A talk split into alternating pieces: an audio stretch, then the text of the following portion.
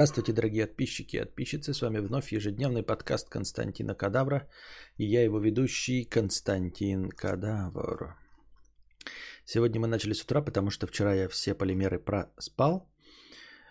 Поэтому начнем сегодняшний эфир утречком. Точнее, вчерашний эфир начнем утречком. Вчерашний эфир. Итак, с какой бы новости начать? С какой бы новости начать? Ну, давайте, пожалуй, начнем вот с такой новости. А, рейтинг влиятельных женщин по версии Forbes возглавила писательница Маккензи Скотт. Она бывшая жена Джеффа Безоса. Я почему на эту новость обратил внимание? А, потому что мне кажется, что она попахивает ну, каким-то антифеминизмом. Она попахивает каким-то не то чтобы сексизмом, потому что а, во-первых, рейтинги Forbes мы каждый раз, когда на них ссылаемся, каждый раз мы, точнее я, ну или я к себе на вы, э, прихожу к выводу, что они хуже, чем есть, хуже, чем я себе представлял раньше.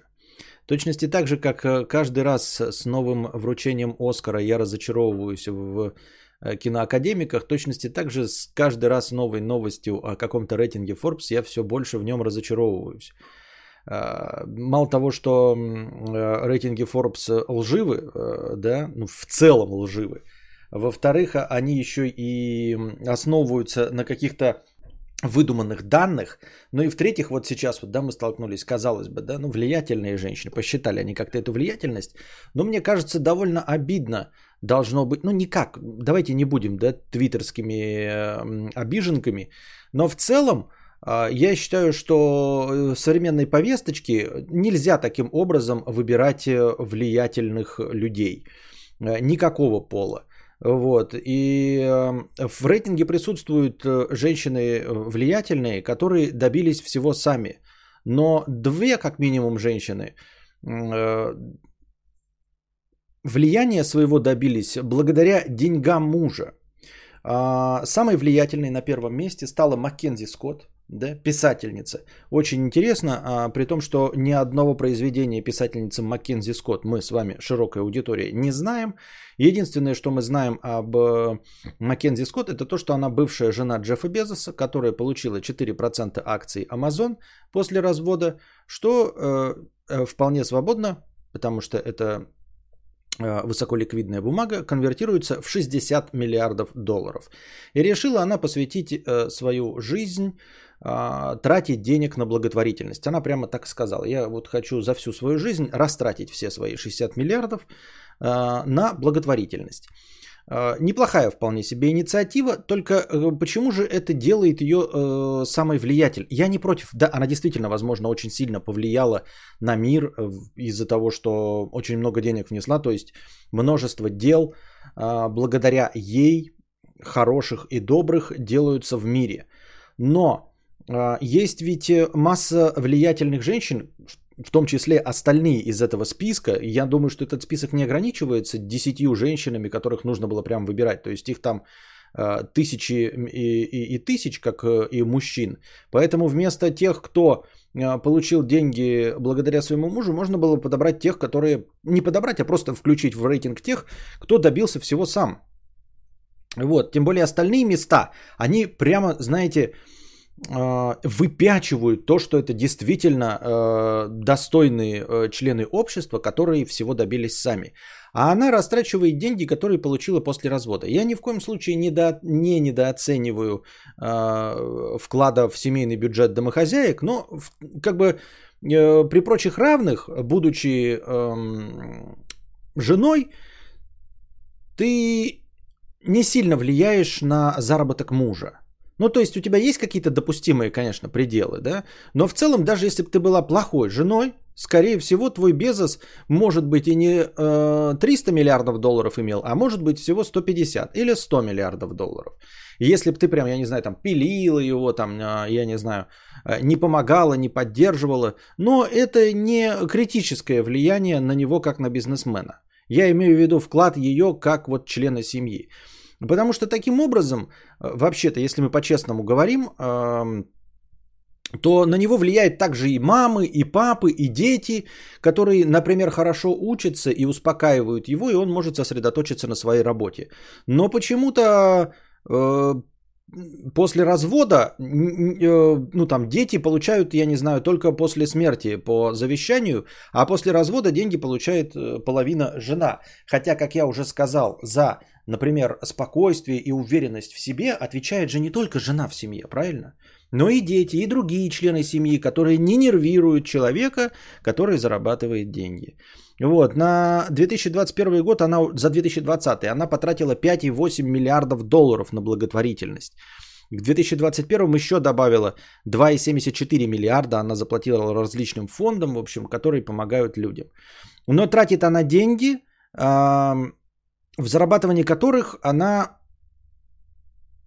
ну, скажем, не столько принимала участие, не на все 60 миллиардов. Вот что я хочу сказать. Эм, и я не считаю, что она не должна была получить половину. Нет, это все нормально. С этим законом я не спорю. Получила свою половину, все окей. Но ставить ее выше в списке влиятельных женщин э, относительно других, которые добились всего сами, я считаю несправедливым по отношению к остальным присутствующим э, в этом топе. Я так думаю, мне так кажется. Вот. Второе место заняла, например, я специально почитал, да, э, второе место заняла вице-президент Камала Харрис, вот, которая поменялась местами э, с директором валютного фонда Кристин Лангард. Вы понимаем, да, вице-президент Камала Харрис. Даже если, ну и скорее всего, она является элитным представителем э, родов каких-то США у них, потому что власть вся переходит там в элитных семействах. А, тем не менее, э, не нулевая вероятность, что она добилась всего сама, и элитность ее просто позволила ей выделиться на фоне других, э, ну, обычных жителей, скажем так, смертных, да. А, но тем не менее, она все равно всего добилась сама, потому что э, сама по себе элитность не делает ее вице-президентом. То есть она все равно прикладывала усилия, конечно, изрядно, ну, родившись, может быть, со серебряной ложкой в жопе, но она этой серебряной ложкой воспользовалась сама. А, за ней следует гендиректор General Motors Мэри Барра. Вот, например, генеральный директор General Motors, если вы не в курсе были, да, а, это женщина с 2014 года э, возглавляет General Motors.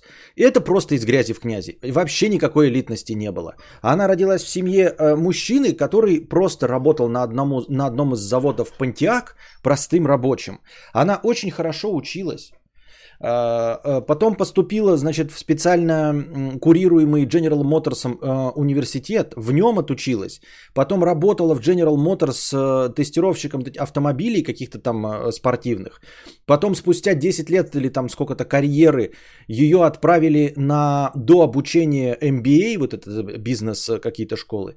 И потом она вернулась и вот еще работала и в 2014 году возглавила, возглавила General Motors. Вот это достойный член такого списка. Я не говорю про то, что э, ну, тут не конкретно даже сексизм, а вообще, если бы и в любой мужской список или в список детей, я не знаю, включили человека, который просто тратит деньги, получив, вот если бы это был, знаете, список молодых предпринима... список молодых влиятельных людей. Вы замечали в списке молодых влиятельных людей, чтобы там кто-то в десятке, и уж тем более на первом месте, был просто Э, я не знаю, сын какого-то миллиардера, который тратит деньги на благотворительность. Ну что это такое?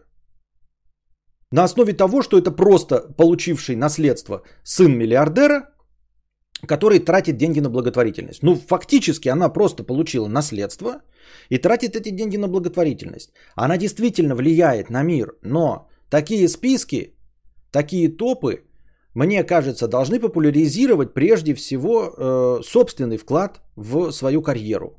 Вот. Э, далее. За ними следует вот это вот э, э, гендиректор General Motors Мэри Бара. И дальше идет бывшая супруга основателя Билла Гейтс, э, Мелинда Гейтс. Тоже Мелинда Гейтс. Какое отношение ко всему этому имеет? Она развелась э, с э, Биллом Гейтсом, вот, вместе с ним какие-то там фонды вела, но она управляла фондом, который ей дали. Э, деньги, э, деньги, в которые вкладывал ее муж. И вот она тоже, значит, влиятельный человек. Ну что это такое? Два человека из десяти получили от кого-то деньги. Я еще раз, э, главное не в том, что они от э, мужей получили деньги. Они также могли быть просто наследницами большого состояния. И это было бы несправедливо, потому что там должны э, в таких рейтингах, я настаиваю, тем более, что это журнал такой популистский, должны показывать, что вот люди сами всего добились. Я еще раз опять-таки подчеркиваю, что они могут быть представителями элиты. Как, например, Дональд Трамп, да, который там, или какие-то вот новые современные политики, там, э, Джордж Буш младший, у которого тоже отец был Джорджем Бушем старшим. Но, тем не менее, президентом-то стал сам Джордж Буш. Не, не, и он добился своего признания не тем, что просто тратил деньги отца. А тут, получается, и Мелинда Гейтс, и вот это Маккензи Скотт просто тратят деньги, которые они получили. Мы абстрагируемся от того, что они их получили от мужа. Да, они поучаствовали в этом, но в целом они просто получили деньги откуда-то извне и тратят их на благотворительность. Мелинда Гейтс тоже не занимается ничем, кроме благотворительности. Ее фонды, там все вот эти поддержки, это все тоже благотворительность. То есть просто тебе дают деньги, и ты их распределяешь. Охуительно, блядь, стать влиятельным человеком, просто дали деньги тебе, и ты их тратишь. Не заработанные собственным потом и трудом. И главное, что в остальных рейтингах такого нет, если вы скажете, например, да, не, ну, неужели нет э, просто каких-нибудь там, я не знаю, э, шейхов, падишахов, которые тоже тратят просто собственные деньги, они не попадают в списки Forbes? Поэтому я считаю, что для того, чтобы, ну, если мы в современной повесточке живем, действительно, любая женщина может добиться чего угодно, ну, там, в борьбе за равенство права и все остальное, а, но тем не менее, Нужно приводить примеры, когда они э, добиваются собственным трудом и вклад их исключительно благодаря собственным усилиям. Я так думаю, мне так кажется. Вот, что еще раз добавочно дискредитирует э, э, вонючие э, рейтинги Forbes относительно чего угодно. Вот, в течение 10 лет с 2011 по 2020 первое место занимала бывший канцлер Германии Ангела Меркель. Вот, в этом году она вообще не попала в десятку. Но с 2011 по 2020 первое место занимала Ангела Меркель. Но мы понимаем с вами масштаб личности. Масштаб личности, а, точнее даже масштаб того, э, сколько усилий было приложено в собственную карьеру у Ангелы Меркель и у Мили...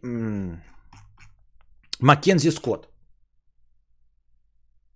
И даже говорю, помимо э, вот этого э, мачизма и всего остального, давайте просто переключимся и представим себе, что это был бы рейтинг молодых предпринимателей. И нам бы сказали, вот молодой предприниматель, э, это человек, который тратит деньги своего отца. Ну что это такое? Никого не влияет, хотя они могут очень много денег тратить и очень много получать от своих родителей. Вот. У нас, да, доктор Килджой, я сам хотел привести этот пример, да, я не знаю, может это иностранный рейтинг, но в любом случае, да, у нас есть тоже блестящие примеры. Вот Татьяна Бакальчук, которая владелица Wildberries. Я не знал, как ее зовут, но я погуглил и сказал, я тоже хотел привести этот пример. Абсолютно полностью добилась всего сама. И это самая богатая женщина в России, если мне память не изменяет, на данный момент. И она всего добилась сама. Да я говорю, даже если бы не сама, даже если бы она была дочерью какого-нибудь известного олигарха, но тем не менее она занимается бизнесом, она сама его на 10 миллионов долларов начала и стала самой богатой. Пусть с помощью, пусть пинком, пусть будучи представителем элиты. Это не важно. Главное, что она сама чем-то занимается. А Маккензи Скотт и Мелинда Гейтс занимаются благотворительностью. Они не производят ничего. Понимаете, рейтинг влияния, в котором два человека не производят, а тратят деньги. Они не создают ничего нового, они тратят деньги.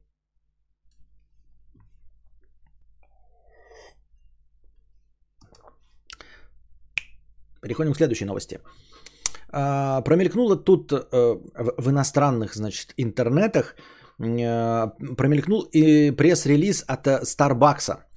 А, в итоге этот пресс-релиз оказался фейковым, но тем не менее, забавный пресс-релиз, который, конечно, поджег зады твиттер общественности. Ну, вообще, не, не надо иметь каких-то особых навыков, чтобы поджечь твиттер общественность, потому что твиттер, он только и создан для того, чтобы поджигать самовозгораться. Так вот, значит, э, фейковый пресс-релиз на сайте Starbucks, э, Starbucks, ну, какое-то там слово добавлено, э, в общем, не настоящий стоит Starbucks, и там, дескать, все логотипы, там накидали все это, картинки, и пресс-релиз о том, что Starbucks будет снизит цену на растительное молоко. Дело в том, что сейчас, если вы покупаете любой кофе, капучино там и прочее, э, на растительном молоке стоит дороже. Вот. По одной простой причине. Растительное молоко дороже, чем э, молочная продукция из-под коровки. Вот. И там они, значит, написали какой-то этот троллоло фейковый релиз, пресс-релиз о том, что не будут брать дополнительную плату за растительное молоко. Э, то есть они, по идее, будут стоить одинаково.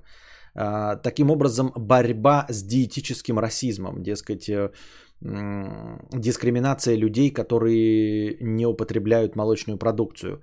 И прежде всего это связано с тем, что как написано в пресс-релизе, и как мы с вами говорили, помните, недавно была такая полутема о непереносимости лактозы у, оказывается, огромного числа людей.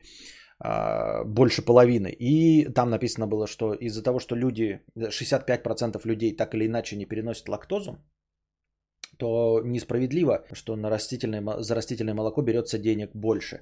Более того, мы увеличим цену за животное молоко. Ну и, короче, естественно, в комментариях начало полыхать. То есть это, как знаете, это был троллинг в сторону борьбы с расизмом. Типа мы уменьшаем цену на растительное молоко, выравниваем, а на животное увеличиваем. То есть это так же, как э, э, нацменьшинство.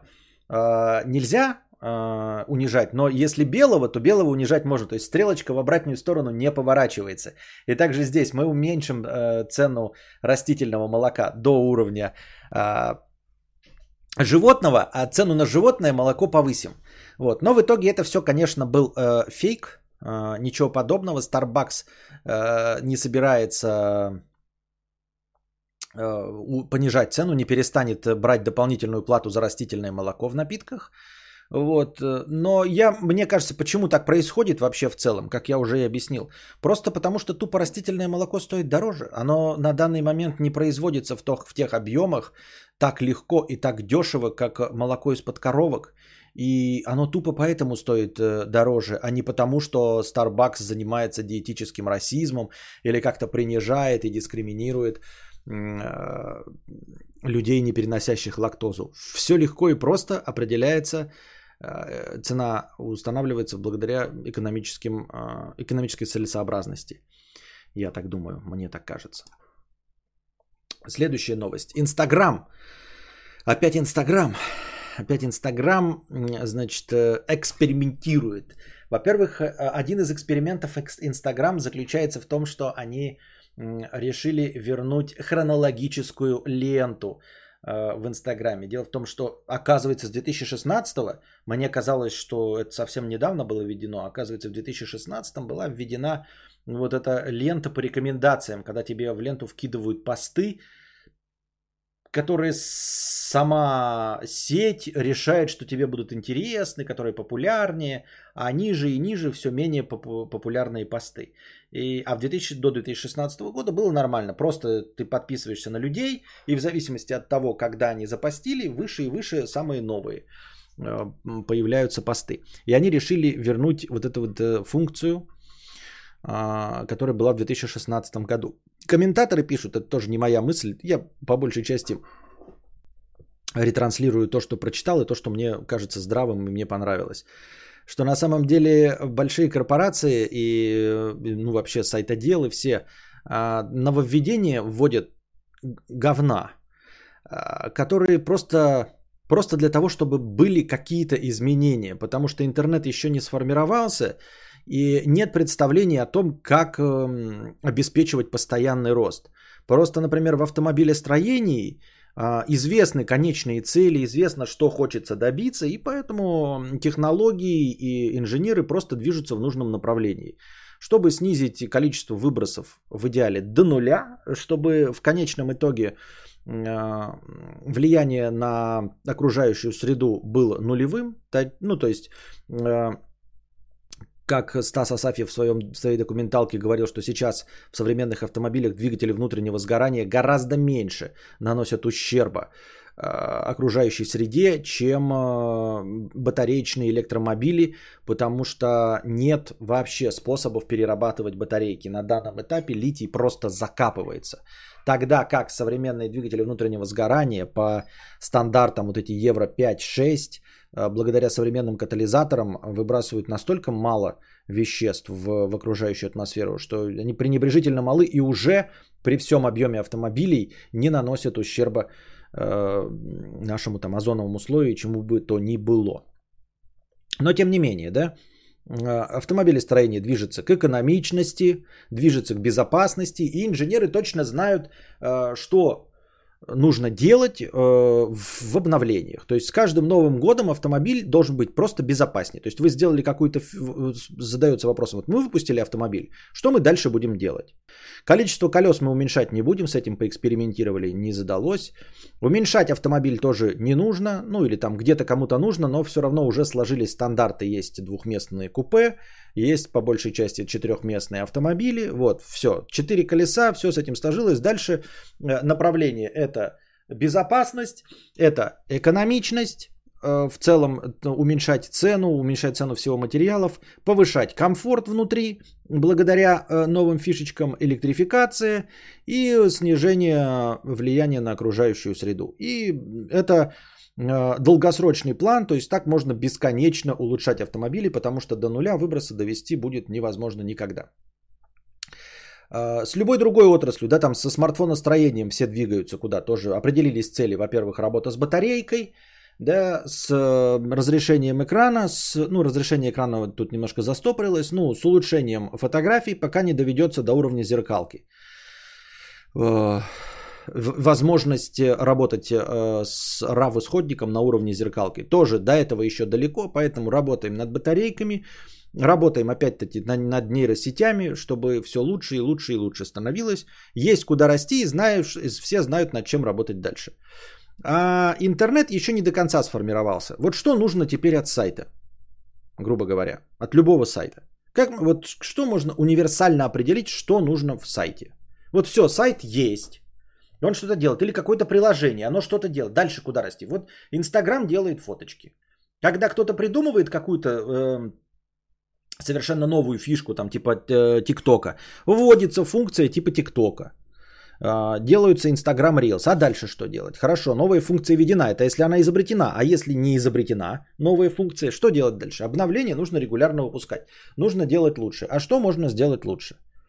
Эффекты, ну, они добавляются потихонечку, да, куда-то добавляют. А дальше что? Само приложение куда будет расти? Разрешение фотографий не растет никуда. С этим больше работать. И вот э, и каждое приложение, каждый сайт изгаляется, там, делает его чуть-чуть стабильнее, хотя никто эту стабильность просчитать никак не может. Э, в отличие от, например, безопасности автомобилей, для которых производят, проходятся постоянные тестирования, там краш-тесты и все остальное. Вот, и поэтому э, происходят такие вот информационные поводы, когда Инстаграм вводит старую функцию, потом еще что-то уберет новое, потом обратно это введет.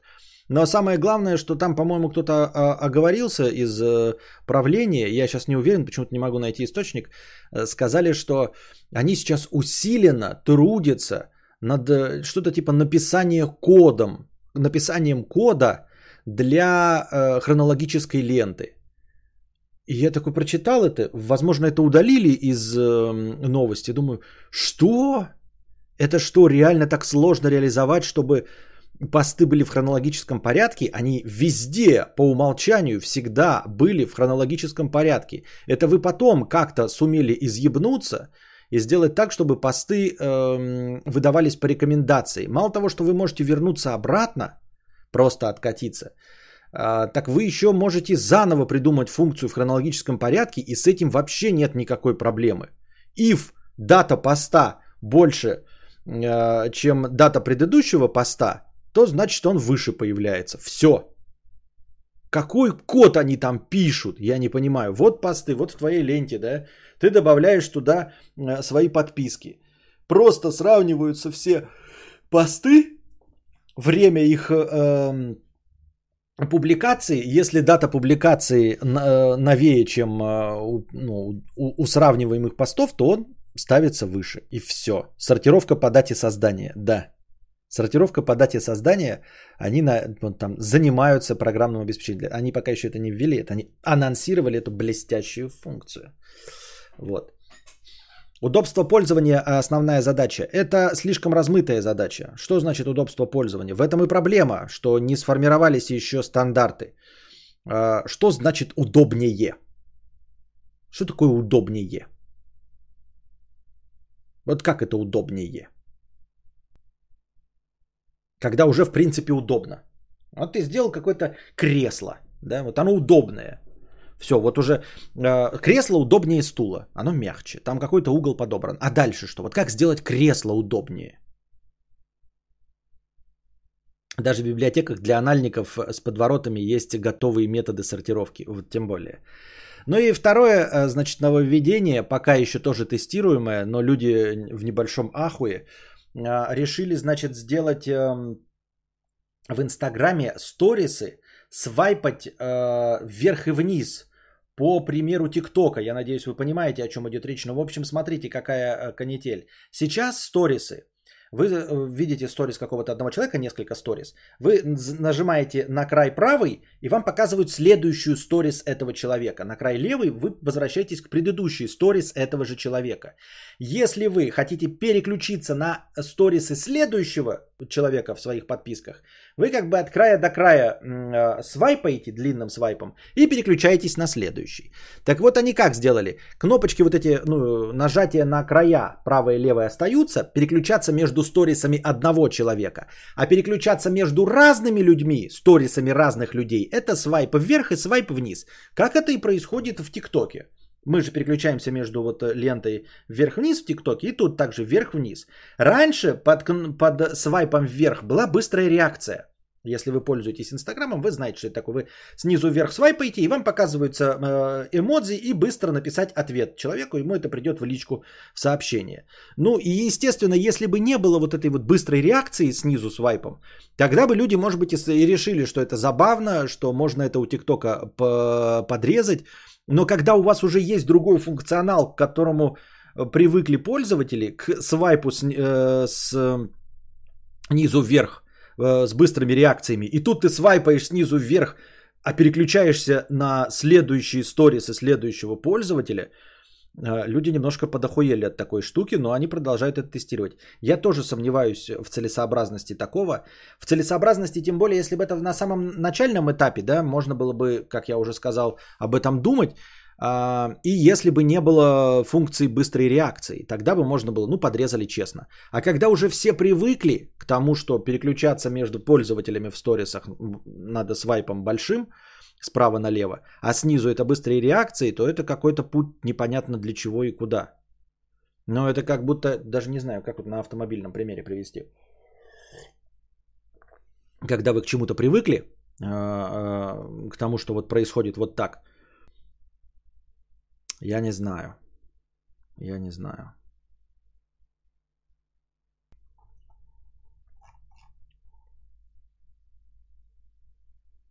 Кто решил, что будет интуитивно понятно ввести свайп и сторис в Инстаграме снизу вверх, когда информация о количестве сторис расположена горизонтально? Это я вам читаю комментарии из кудахтающего твиттера. Изменение свайпов сторис в Инстаграме очень лишнее и раздражающее. Только что появилась новая функция Инстаграм свайпнуть вверх, чтобы перейти к следующей истории. Такое маленькое изменение, но оно кажется таким неестественным. Это как будто стандартизация соцсетей, но привыкнуть будет сложно. Так вот и да, и возвращаясь, э, э, стандартов, ГОСТов-то нету, не, непонятно к чему стремиться, и э, сразу становится спорная мотивация. А для чего это делать? Кто решил, что так удобно?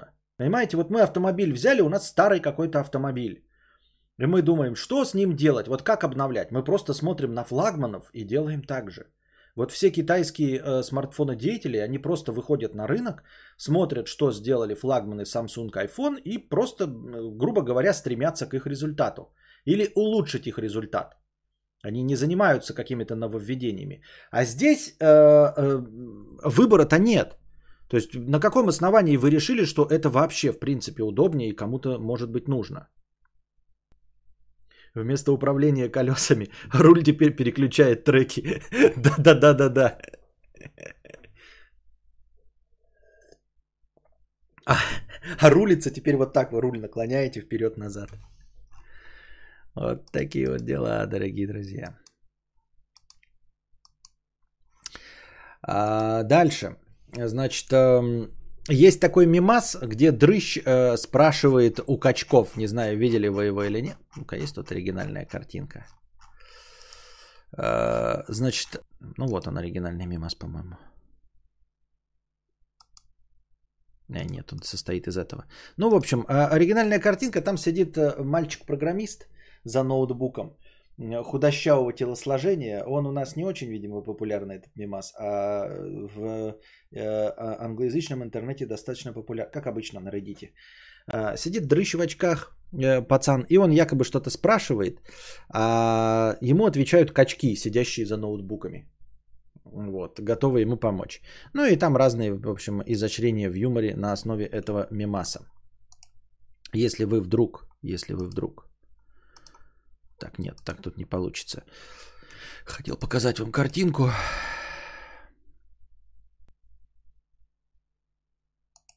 Тут даже так просто ее не скопируешь. Бляха-муха. Бляха-муха. Вот, например, да? Сейчас.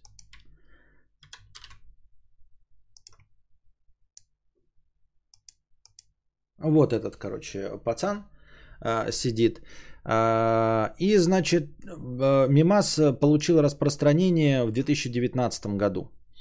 И тут э, один чувак э, в Фейсбуке обнаружил, спустя три года, в 2021 году, обнаружил, что это он на фотографии. Сначала он посмотрел, ему кто-то там этот мимас подкинул, вот, Мимас, напоминаю, с 2019 года. Он в 2021 это увидел. И, что вроде на, на него похож. Потом посмотрел на ноутбук, узнал ноутбук отца. А потом посмотрел на окружение и вспомнил, что это какой-то конкурс, там Лего, Лего проектировщиков, что-то такое, какая-то Олимпиада. И он на ней присутствовал в 2004, 2004 году. То есть это фотография 2004 года. И вот здесь он школьник, подросток. А в итоге он таки посвятил свою жизнь программизму, а анальничеству и сейчас работает в Microsoft. Почему я вообще обратил внимание на эту новость, как вы думаете? Работает сейчас он в Microsoft. А вот это вот фотография его 2004 года, а Мимас 2019. Я просто обращаю ваше внимание, насколько программисты, анальники, близки к народу, точнее к пользователю. Если человек, работая в Microsoft, в 2021 году видит впервые Мимас 2019 года – о какой близости, о каком функционале для конечного пользователя можно говорить, если человек настолько не вовлечен, работая за компьютером каждый день, будучи программистом, но ты не попадаешь в Microsoft, не будучи фанатом компьютеров. Правильно? Вот вы сейчас здесь сидите, и среди меня здесь сидят анальники-программисты. Это все равно, что сказать, вот человек работает в Гугле и не знает слова подкаст, например. Или, например, не знает, что такое Википедия. Да?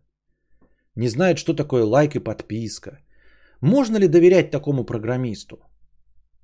Можно ли вообще говорить о том, что функционал разрабатывается для пользователей, для конечного потребителя – если человек не в курсе дела, чем вообще живет конечный потребитель. Это у нас этот мем неизвестен, а у них он известен. И человек, работая за компьютером, работая в большой корпорации, которая постоянно пишет операционные системы и делает приложения не для космодесантников, не для не какое-то специализированное про, про, это, программное обеспечение для геодезистов. Нет, для обычных пользователей. И человек, который работает в компании Microsoft, вас настолько не вовлечен в интернет-жизнь, что он не видел мема с собой э, на фотографии. В течение трех лет. Насколько он вообще заинтересован в компьютерах? Насколько он понимает нужды обычного человека. Мне кажется, что вот, ну вот, э, по-моему, Кас у нас анальник, да? Кто еще там есть из присутствующих? Вы можете себе представить, что вот есть мимас в российском интернете 2019 года, и вы сумели пропустить мимас со своим лицом. Это нужно быть, это просто нужно реально анально огораживаться от интернета. А как ты можешь анально огораживаться, если программисты, я сегодня слушал э, в радиопередаче, и там приводили в пример, что программисты это должны быть самые высокообучаемые люди. Потому что в отличие от остальных, когда можно ну, немножко лениться и идти не в ногу со временем, то есть запаздывать на годик, на два, в зависимости от профессии, иногда на 10 лет можно запаздывать от э, современных знаний. Программист – это самое э, высокотребовательная по части вовлеченности профессии. То есть ты должен постоянно самообучаться. А где ты будешь брать обучающие материалы? Ты должен читать Хабр, э, смотреть уроки в Ютубе, узнавать о том, какие сейчас э, вот эти есть, все, чтобы быть просто актуальным программистом. И как при этом не сидеть в интернете и не увидеть мем который три года прыгает с твоим лицом. Кас пишет, ладно, сам не увидел. У него даже нет друзей, родни, которые бы скинули и сказали, о, смотри, это ж ты. Видимо, не было. И вот этот человек сидит в Microsoft. Насколько Microsoft наполнен такими э, интересующимся, интересующимися интернетом программистами? И поэтому вы иногда такие думаете, да, нажимаете какой-то, блядь, где не очевидно, вот что. Хотя, хотя кажется, что Microsoft в этом плане довольно дружелюбен. У него по большей части все понятно. Было бы логично, если бы вот этот человек работал в Фейсбуке. А мем этот тоже распространялся исключительно в Фейсбуке. Вот это было бы логично. Тогда бы я мог поверить, потому что люди, которые делают кнопки в Фейсбуке, вот интерфейс, взаимодействие, карту э, там, перехода по функциям, вот это реально создает впечатление, что люди ну, другим интернетом вообще не пользуются. Их, походу, и у них все отключают, у них остается сайт Facebook, и они с нуля придумывают, никогда не видели другие сайты, никогда э, не делали ничего в своей жизни удобно, они просто смотрят и, и с нуля пишут какую-то хуйню.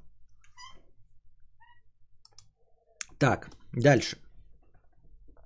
Э, все мы помним, что недавно вышел а, альбом Окситоци... Э, Омикро... Э, Оксимирона «Красота и здоровье». И в этом альбоме есть песня «Агент», в котором есть самый, извест... самый известный на данный момент панч из, этого, из этой песни. Нет милфы сексапильнее, чем Екатерина Шульман. Вот. Уже спрашивали у самой Екатерины Шульман, как к этому она относится. Она сказала, что не слышала, что нужно какую-то пластинку купить, что может быть что-то да.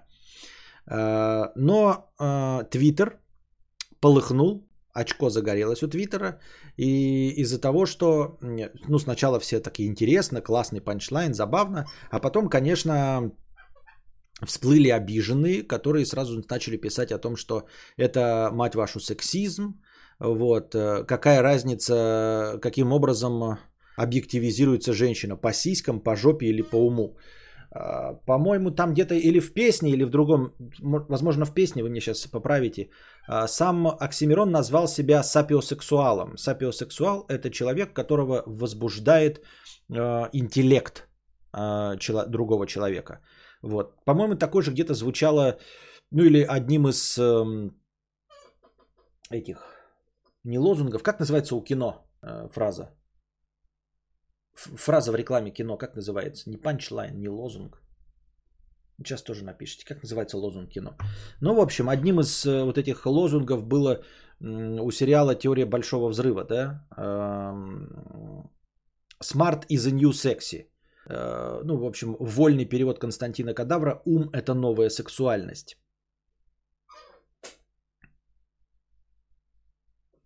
Красота и здоровье это фит-пародия Васильева с Малышевой э, в новой серии «Жить здорово» на Первом канале.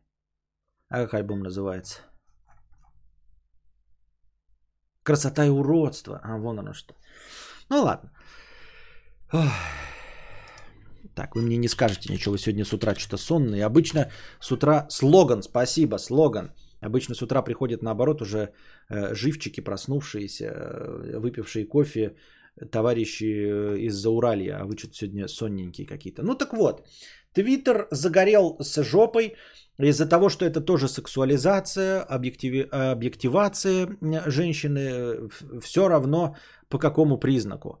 Вот, в общем, эм, и Оксимирон говно, несмотря на то, что сапиосексуал, все равно э, на него тоже наложился отпечаток э, образа рэпера, который связан с сексизмом и, в общем, объективацией женщин. Э, Твиттер кудахтал-кудахтал. Потом сам муж Екатерины Шульман написал пост в Фейсбуке, а он литературовед, и он, в общем, попытался разложить эту песню. Я прочитал, это такая хуйня, ебать. Он такую хуйню написал, просто. Я не знаю, либо э, э, литературоведение современное в упадке находится, либо это троллинг э, Оксимирона, но, к сожалению, или, ну и всего твиттер-пространства, к сожалению, не, выщ, не выщелканной аудиторией. Просто непонятой аудиторией, потому что я прочитал это. Это ровно как трек Оксимирона. Просто набор каких-то сложнейших, переусложненных фраз э, с огромным количеством э, специализированных терминов, витиеватый, непонятный абсолютно ну, короче, который сводится огромным куском текста к тому, что Екатерине Шульман на это насрано, и Оксимирон, э, скорее всего, ну, грубо говоря, писал эту фразу просто как, э, как бы это сказать правильно-то, э, не относясь конкретно к Екатерине Шульман. То есть это было обращение к образу.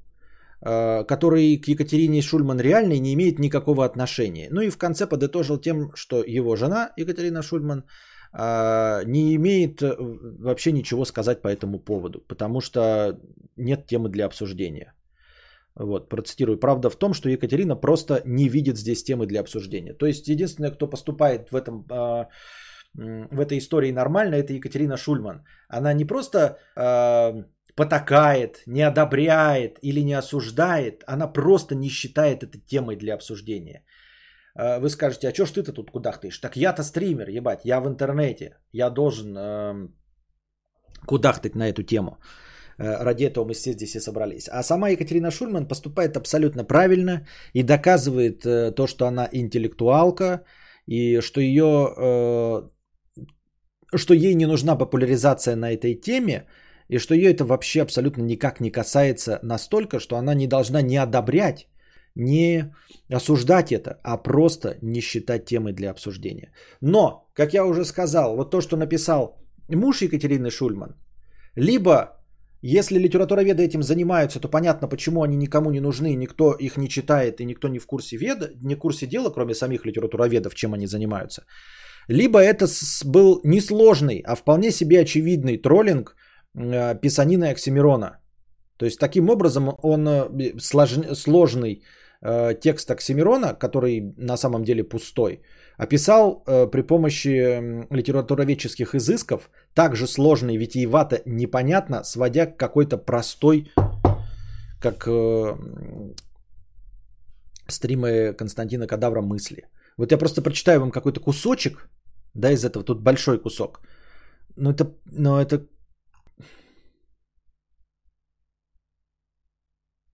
По поводу Милфы и Екатерины Шульман, что нужно понимать? Как настоящий хищник, Оксимирон питается зелен... не зеленой травой, так называемой реальности, а свежим мясом тех, кто воспринимал эту реальность. Апроприация, о которой он поет, оно про это. Так же делал Пелевин, но Окси пошел дальше.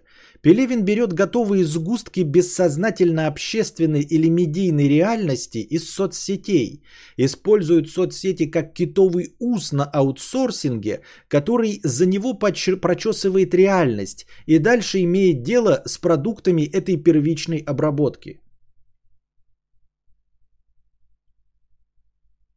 Вот, либо литературоведение в упадке, либо это чистой воды подъеб Оксимирона – вы поняли, что здесь написано вообще?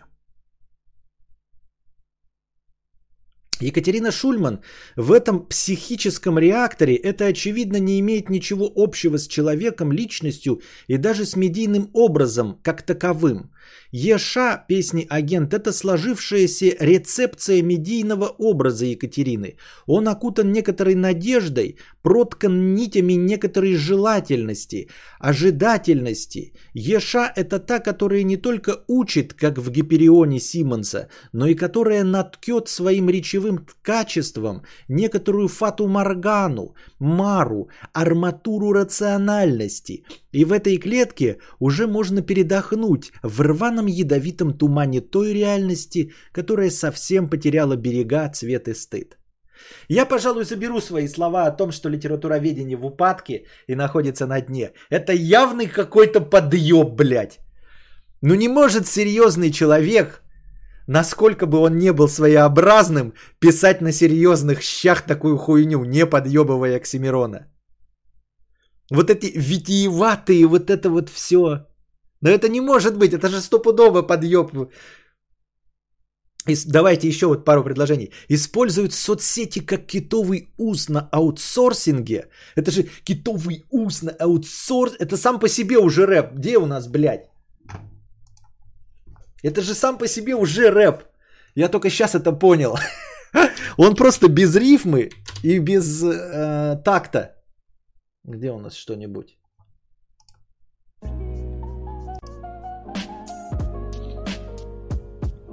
используют соцсети как китовый ус на аутсорсинге, который за него прочесывает реальность и дальше имеет дело с продуктами этой первичной обработки.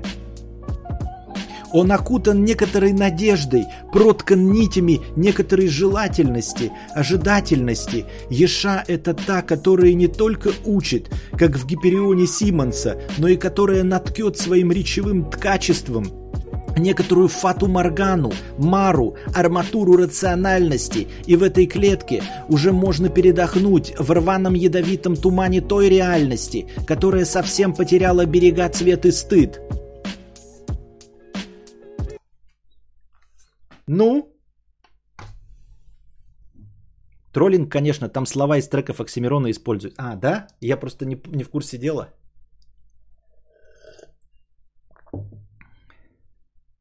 Тут, кстати, да, если перечитать вот это вот э, Мару, арматуру, ма, Фату Маргану, Мару, арматуру рациональности. Чё? Чё?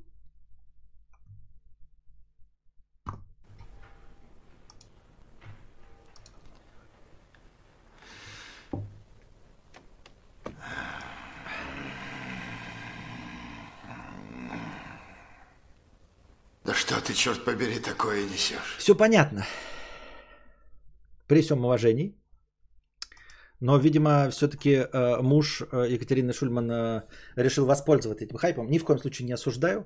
Прекрасно. Все. Это, извините за мои претензии литературоведчеству.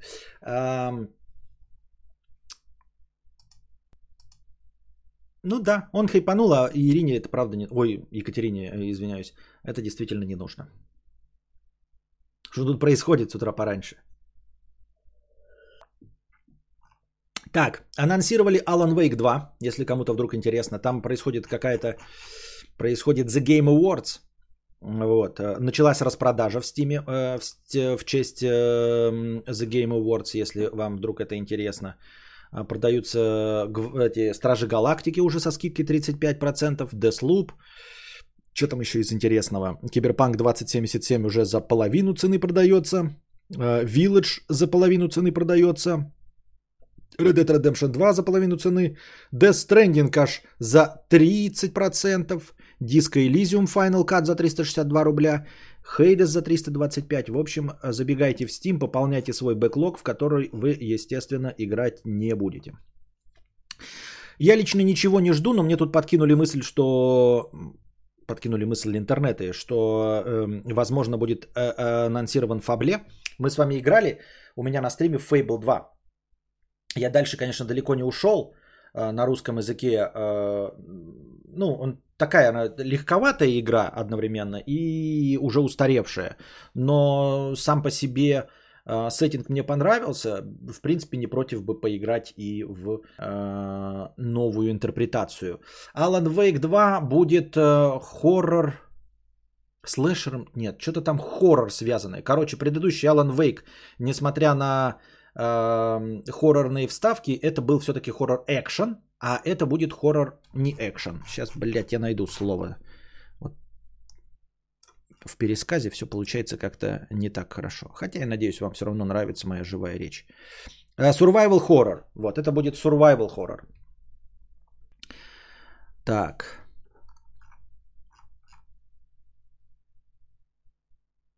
Для прохождения Alan Wake 2 знакомство с первой частью не обязательно. Вот и все.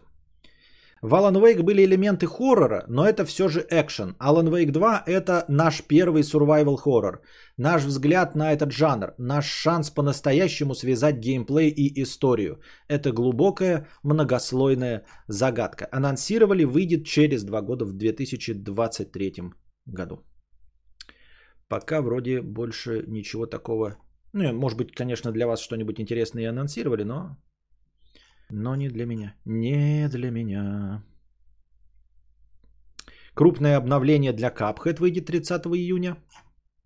Я так и не поиграл, но это, видимо, слишком сложно для меня будет. Звездные войны от Quantic Dream. Первый геймплей Hellblade 2 показали.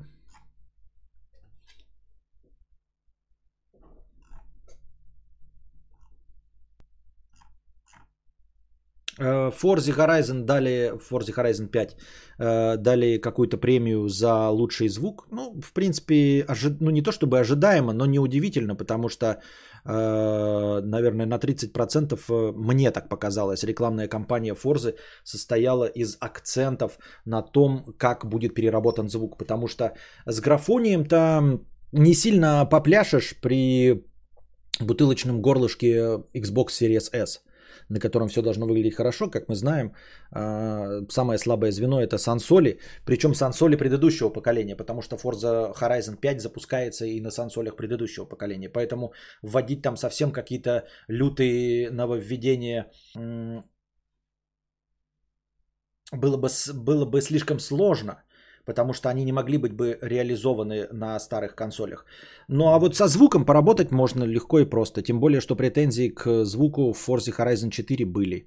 Они были достаточно однообразны из-за того, что ну, э, генерировались э, из, по-моему, малого количества сэмплов. А здесь э, позаписали кучу звуков э, в реальности. Записывали, как стартуют автомобили, как они там тормозят. Записывали звук двигателя изнутри тачки, снаружи тачки. Вот это все не просто генерировалось похожий звук, а прям записывали. Поэтому они там со звуком э, жирно поработали. И ну, получение этой премии неудивительно. А мы на этом заканчиваем наш информационный блок. Надеюсь, вам понравилось. Если понравилось, ставьте лайки. Если вы слушаете в записи, не поленитесь пройти, поставить лайк. Не забудьте стать спонсорами, если слушаете в аудиоформате. Поддерживайте Становитесь хотя бы спонсорами. Зашли один раз на YouTube, нажали кнопку спонсировать, выбрали тарифный план, который не, почер... не пошатнет ваш семейный бюджет, нажали подписаться, и с вас регулярно будет сниматься денежка, мне она будет регулярно приходить, я буду радоваться э, и продолжать работать для вашего развлечения. А сейчас без э, лишних проволочек, без э, писинг пауз мы сразу переходим к ответам на вопросы. Федор реальный человек, 50 рублей.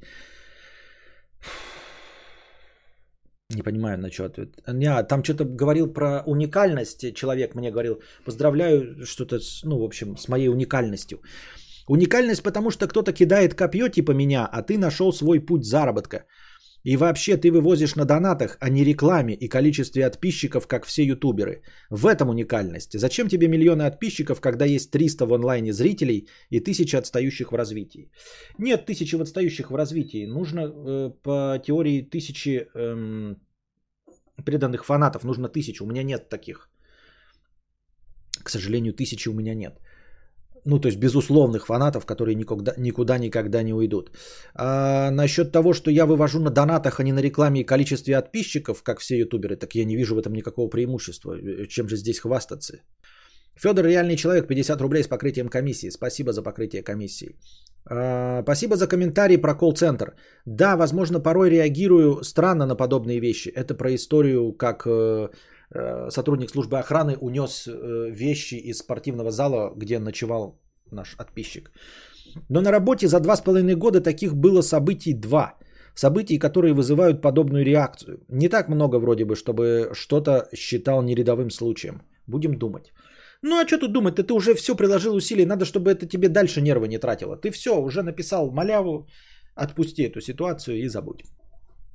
Она не настолько, э, он не столько усилий приложил, сколько ты собираешься, поэтому не прилагай их. Мое имя 50 рублей с покрытием комиссии. Привет, Константин, спасибо за покрытие. Делюсь эмоцией. Спрашивал у тебя про беговую дорожку, себе купил БУ Торнео за 15 тысяч на Авито в идеале. Если станет вешалкой, когда станет вешалкой, будет не так жалко отправить обратно на Авито. Зима, под собаки, ветер, мокрая одежда, простуда в ковид. Все это побеждает, кроме лени. Успешного стрима. Спасибо. Василий, 50 рублей. Смотрю с отставанием. Вопрос о том, чтобы оста... Вопрос о том, чтобы оставлять товар, который передумал покупать не на своем месте, не об удобстве других покупателей, а о том, что работникам с так перегруженным рабочими задачами дополнительная нагрузка. Тебе отнести обратно, им высмотреть сотни брошенных вещей и все разложить. Во-первых, Василий, я не говорил, что у меня есть какие-то проблемы с удобством покупателя. Может, кто-то другой говорил в чате, но я не говорил, что я забочусь об удобстве других покупателей. Равно как мне и насрать на перегруженность рабочими задачами э, работников супермаркета. Извините меня, дорогие работники супермаркета, я не считаю вас хуже или лучше, мне просто насрать на вашу перегруженность. Как, в общем-то, я думаю, что работникам супермаркета насрать на перегруженность абсолютно любого другого человека и любого другого специалиста. Правильно? Ну, то есть, почему я должен думать о каких-то работниках? И почему для меня отнести обратно, а ему высмотреть сотни брошенных вещей? Ну, он работает там, вот, вот он и выносит. Эм, с перегруженными рабочими задачами. Это часть его работы. Перекладывать с места на место – это часть его работы. Неужели ты думаешь, что если я не буду выкладывать, и кто-то другой не будет выкладывать в любом удобном месте товары, то эти работники будут сидеть и отдыхать? Они не будут сидеть и отдыхать. Я тебе говорю по корпоративной политике. Ты знаешь, чем они занимаются, когда они не убирают вещи, раскиданные Константинами кадаврами по покупке по другим полкам? Их заставляют заниматься, вот это, как правильный термин, если, термин, если кто-то знает, это, мерчендайзингом или чем, когда они э, меняют полки расположения. И это они не сами придумывают от скуки. Их все равно заставит начальство заниматься вот этой хуйней. Когда ты приходишь через неделю в, новый, в торговый центр, э, в супермаркет, и не можешь найти какой-то товар, потому что его, блядь, решили переместить. И они перемещают его не согласно каким-то там законам э, торговли и маркетинга. Они перемещают, судя по всему, для того, чтобы глаз не замыливался или еще чем-то в этом роде, как э, заставляют солдат работать от забора и до обеда, и больше ни для чего. Просто чтобы занять э, человека. Потому что в огромном количестве случаев никакого смысла в этом нет. Продукты распределяются не так, как удобно, и не так, как логично, и не так, как было бы последовательно а просто рандомным образом их переносят с места на место. И причем иногда переносят большие слои продуктов, то есть ну какой-то раздел чая и кофе перенесут в другое место, раздел алкоголя перенесут в другое место. Вот, поэтому их участь ничто не облегчит, это раз. А во-вторых, э, э, как я уже сказал, это часть их работы, у них это прописано. Если не прописано, пускай они подают в трудовую инспекцию и говорят, вот нас заставляют собирать э, товары покупателей. И им скажут, что все, вот либо прописывайте это в обязанностях, э, либо не работайте, не делайте. Это как это, понимаешь, может быть, Василий, это лично тебя задевает, ты там работал, да, и тебе не нравилось носить, но ты тогда мог сказать, это не моя работа. А если это твоя работа, то работай. У меня нет такой задачи облегчить тебе жизнь. И идти 5 минут, или сколько там, 2 минуты обратно искать место на полке, это не моя задача. Мне за это не платят. Понимаешь? Может быть и тебе не платят, тогда, пожалуйста, увольняйся, ищи новую работу. А если тебе за это платят, то будьте здрасте, работай. Просто так облегчать твою работу я не буду. Понимаешь? Потому что просто так никто мою работу не облегчает. Просто потому что было бы интересно. Давайте вот облегчим. Да, да никакую другую работу не облегчим. Вот, например, строится дорога, да, какая-то, меняется. Для того, чтобы облегчить и, рабоч... и, ну, было реже работать э, э, дорожникам, можно возить в автомобиле меньшее количество, там, я не знаю, предметов, чтобы, работ... Э, чтобы дорога меньше надсаживалась. Кто-нибудь из вас вообще думает о том, что, ой, нужно дороги поберечь, пожалуй, не буду возить кирпичи. Или кто-нибудь из вас руководствуется там типа, ой, пожалуй, я сегодня не выйду э, на автомобиле со своими зимними шинами, я же буду портить э, покрытие асфальта. Кто-нибудь из вас думает при этом о работниках дорожных? Никто, не надо врать. Вот и все.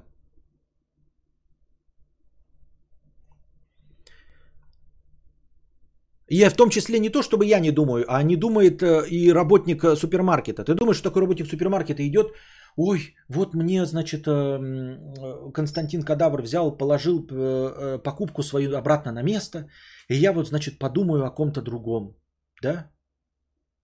Подумаю об автобуснике, и кто там убирает автобус, и, значит, эм, свои ботинки от снега постучу, да? Или как? Или побегу навстречу контролеру. Вот в автобус зашел, контролер идет, ему же тяжело. Побегу-ка я ему навстречу, чтобы билетик мой дать. Это ведь сильно облегчит его работу. Евгений э, Шикунков стал э, спонсором. Добро пожаловать, спонсоры. Спасибо большое за то, что стал спонсором. Аноним 68 рублей на кино. Я добавил твою сумму в кино. Догнавший отставание 1000 рублей. Спасибо тем, кто пишет в комментариях время начала. Выражаю благодарность за продление, э, благодарность продлением агонии. Спасибо большое за 1000 рублей. Александр 134 рубля с покрытием комиссии. Спасибо, Александр, за 134 рубля. Киска-аутистка 250 рублей.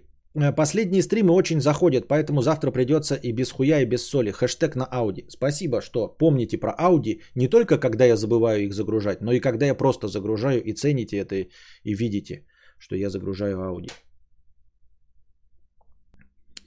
А что если перегородить полностью дорогу, чтобы никто рядом с ремонтниками не ездил, вместо использования половины дороги полностью перекрыть? Хороший способ, да, чтобы им полегче было.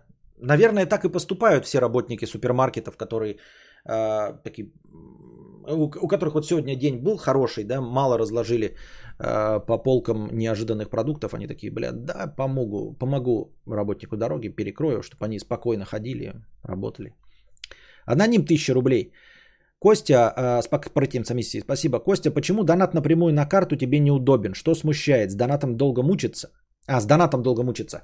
Потому что ваши донаты, они э, автоматически отображаются сюда. А при донате на карту я, во-первых, этого не вижу.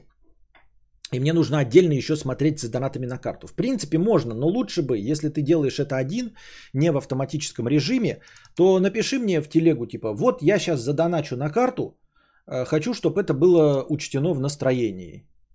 Прям надо писать «хочу быть», потому что донаты напрямую на карту, они не учитываются в длительности подкаста. Если ты хочешь, чтобы так было, ты напиши. Я сейчас задоначу на карту, это будет длительность настроения. Тогда будьте здрасте. Никита 50 рублей э, с покрытием комиссии.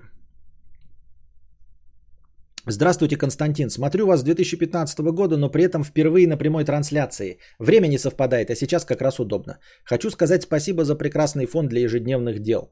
Вопрос просто для галочки. Как относитесь к кинофраншизе «Форсаж»? Вчера посмотрел последнюю часть. Я тоже недавно посмотрел э, последнюю часть.